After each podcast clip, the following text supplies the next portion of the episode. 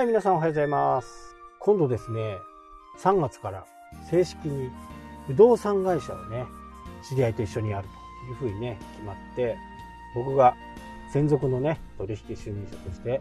またね、不動産の部門に、今までね、どっちか言うと、まあ、大きな声じゃ言えないですけど、ブローカーみたいなね、存在でしたけど、今回はね、ちゃんと免許も取って、事務所も構えてやるという形に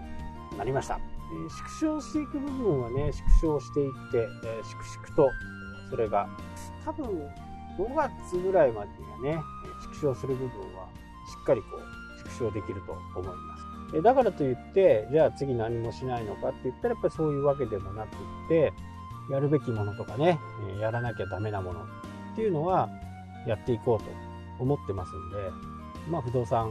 の方をね、ちょっとやっていこうかなっていう。札幌がね、どう考えても暑い。地方もね、結構いいんですけど、ただ、継続性という点ではね、やっぱり札幌に勝るものはない、北海道でいうとね。まあ、なぜかんせ一番人口がありますからね、そこはもう間違いないところではあると思うんですけど、まあ、利回りがね、やっぱり東京と比べて全然いいんで、今後本当ますます上がっていくのかなっていう。まあ、30年、2030年までは、どんどん上り調子だとは思います。新幹線が来て、東京オリンピックが来て、悪いところがない。まあ、狙ってるのはね、小樽の物件なんかは、ちょいちょいこう、見てますけどね。小樽も駅が、新幹線の駅ができますから、そうなると、札幌小樽って、10分ちょっとぐらいでね、行けちゃう。車で行くとやっぱ40分ぐらいかかるんで、まあ、そういう風な交通アクセスが良くなればね、小樽に人が集まってくる。ただし、交通の便が良くなれば良くなるほど、宿泊は札幌になるんです。新幹線でペット行って帰ってこれ、帰ってこれますからね。まあ、その辺をうまくね、こう、自分の中で消化できて、そういう風な物件とかね、えー商売とかサービスとかね、やるんであれば全然いいのかなと思いますけど、まあ、観光地っていうか、こう、見て歩く観光地なんで、なかなかね、えー小樽でホテルをやってもうまくいかないんですよね。まあ、あの、高さ規制とかも激しくあるんで、この辺はなかなか難しいんです、札幌の場合はやっぱり、こう、継続性がある。人がいっぱい集まって、そこでまた新たなサービスが生まれるっていう風なね、形も考えることができて、札幌もすごいですよ。この間までね、坪50万ぐらいだったのが、500万ぐらいになってましたからね。まあ誰が買うのっていう感じですけど、まあそれほど土地がないですね。売る土地がない。それでも利回りを計算するとね、まあそういう大型店、大型の土地になると、やっぱホテルとかそういったものになるから、えすごく利回りは、ね、良くなる。東京よりは断然いいっていう形になってるんでね、ちょっと面白いかなって思います。まあ、さ北海道の場合はね、えー災害もやっぱり本州に比べてそれほどない、この間のね、ブラックアウトとかはね、もう回避できないですけどね、まあ、それほど新しい地震がね、えー起きたとしても、ま、十勝沖、オホーツクの方、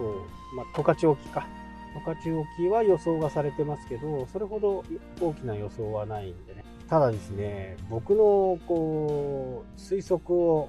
すると、阪神・淡路って政権が誰の時かご存知ですか？あの時はね、自民党が政権取れなくて、まあ、村山さんが政権を取ってたんですよ。で、東日本の時は民主党ですよね。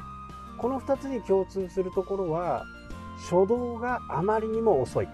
政権が交代した時とかはね、非常に注意が必要なんですよね。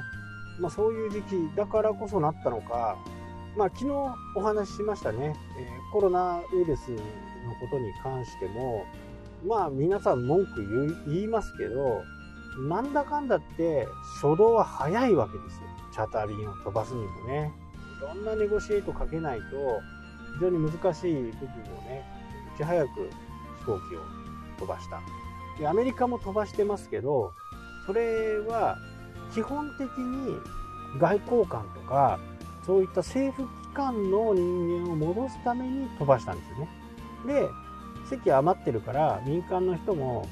乗りたいんなら乗ってもいいよ的な感じなわけですよでも今回の日本の体制っていうのはもう武漢にいる人たちをくまなくね希望者がいれば日本に帰れることができますよっていう体でやっているんでやっぱりななかなかねないんですよね。で振り返ればねあの昔で言うと何の事件になったかなわかんないんですけど基本的にはやっぱりそういう事故とか、まあ、そういう危機になった時に自分で自ら帰ってこなきゃなんないんですね。まあ、会社が負担するか自分が負担するかっていうことはあるにせよ基本は自分なんですよ。国があそこまでお金を出して飛行機飛ばすっていうのはねなかなか異例なわけですよ。で8万円請求したらねもうみんなからブスかブスか言われて、まあ、結局無料みたいなね、えー、形になったと思うんですけどまあそれもこれもねやっぱりこのその時の政権によって全く違うわけですよね。まあ文句の言う人はね何何をやっても文句言うんですよそもそもね。あら日本のそういうこう今やってるね対応コロナに対してもクルーズ船に関してはねやっぱり隔離っていうのは僕もやっぱり一番大切だと思うしそこで本当に人権人権って言ってるのはねなんかおかしな話だなっていうふうにね思います。確かに人権はあります。人権はあるけどでもそこにねいて死ぬわけじゃないじゃないですか。だから政府も、まあ、ゲームとかね、まあ、高齢の方が多いんでなかなかそういうもので遊ぶ人はいないかもしれないですけど娯楽のねものをでビデオを設置してあげるとか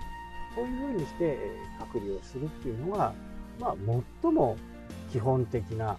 それ以上入ってこれないわけですからそういうことをねしっかり続けていってほしいなとまだまだ3月4月とね